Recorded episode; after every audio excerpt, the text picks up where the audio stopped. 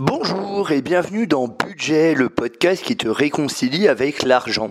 Je m'appelle Franck et jusqu'en 2017, j'avais du mal à épargner et j'étais quelquefois à découvert. En 2017, j'ai décidé de prendre les choses en main et j'ai réussi à mettre 10% de mes revenus de côté. En 2018, j'ai réussi à mettre 20% pour en 2019 arriver à 30% avec un salaire de plus ou moins 3000 euros en couple et un loyer de 975 euros. Avec le temps, je suis devenu un expert de l'épargne et de l'économie. Ce podcast quotidien s'adresse à tous ceux qui débutent dans la gestion de l'argent et du budget, qui ont du mal à joindre les deux bouts, qui ont des croyances limitantes et qui ont besoin de techniques et de conseils afin de mieux gérer leur budget. Il ne s'adresse pas ou peu aux personnes qui mettent déjà 10 ou 20% de leurs ressources de côté ou qui recherchent des solutions en investissement ou en immobilier. N'hésite pas à t'abonner. À très vite. Bonjour à tous, c'est Franck. Alors aujourd'hui, on va parler de la gratitude. Pas l'ingratitude, hein, la gratitude, en deux mots. L-A plus loin, gratitude. La gratitude, alors c'est un gros sujet pour le coup, développement personnel et argent, euh, enfin les deux, les deux peuvent être mêlés. Hein. La gratitude, c'est avoir de la reconnaissance pour ce que l'on a ou pour ce que les autres nous apportent ou pour ce qu'on s'apporte à soi-même. La gratitude, en gros, c'est une ouverture d'esprit, une ouverture à l'autre, une ouverture à notre entourage, une ouverture à nous-mêmes, où on est ouvert et on accepte de recevoir des choses avec plaisir, de recevoir et également d'en donner. Pour moi, c'est ça la gratitude. C'est comme l'abondance. Vous voyez, c'est un principe qui fait qu'on est ouvert à toutes les choses qui pourraient nous arriver. Ça, c'est l'abondance. Et la gratitude, il y a ce truc en plus qu'on remercie. Alors, c'est pas forcément quelque chose de très courant. Hein. Soyons clairs, en France, on est, on est bien largué là-dessus, mais je trouve quand même que c'est un concept intéressant parce qu'il va vous amener à voir les choses autrement. Ça va avoir un impact sur votre cerveau. Excusez-moi. Ça va avoir un impact sur votre cerveau, sur la façon dont vous pensez, sur la façon dont vous voyez les choses. La gratitude, l'idée, c'est vraiment de faire le bilan de ces journées, par exemple, et de se poser la question pour qui, pourquoi j'ai de la gratitude aujourd'hui? Je suis sûr que vous n'êtes jamais posé cette question-là, sauf si vous avez fait un peu de développement personnel. Mais parce que c'est pas une question qu'on se pose naturellement, et c'est tellement dommage. Pour moi, ça devrait être une question qui devrait être obligatoire à l'école, après, à la fin de la journée. Pour qui, pourquoi tu as de la gratitude? Alors ça peut être, euh, il y a plein de trucs. Hein. Moi, je mets souvent mon chat parce que il me fait de la ronron thérapie. Du coup, j'ai de la gratitude pour lui.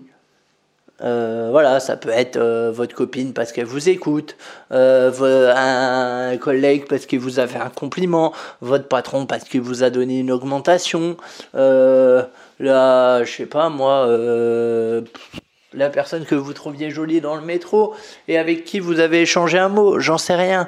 Ou alors vous parce que vous êtes dépassé et vous avez osé faire une nouvelle action voyez ce que je veux dire?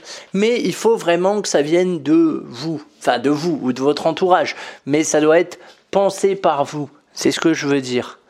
Euh, et moi, je vous invite vraiment beaucoup à, euh, surtout si vous avez une faible estime de vous, euh, voilà, si vous avez des problèmes au niveau de l'estime de soi, j'en ai aussi. Hein. Je pense qu'il y a pas mal de gens qui sont logés à la même ancienne. Ne vous inquiétez pas, vous n'êtes pas tout seul. Euh, je vous invite à tenir un journal de gratitude, c'est-à-dire à la fin de la journée, de vous dire pour qui, pourquoi vous êtes reconnaissant. Voilà. Et encore une fois, vous y mettez ce que vous voulez. Hein. Ça peut être, euh, je sais pas moi, euh, vous parce que vous êtes levé dès la première sonnerie du réveil et d'habitude vous restez au lit 10 minutes de plus le matin ça peut être aussi bien bah, d'avoir des bons produits dans le frigo parce que j'ai pu me faire un bon repas.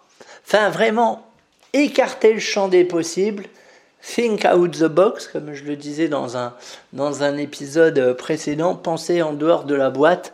Ne vous limitez pas, mais c'est important de le faire tous les jours parce que votre cerveau, à un moment, il va prendre l'habitude de, euh, de penser positif.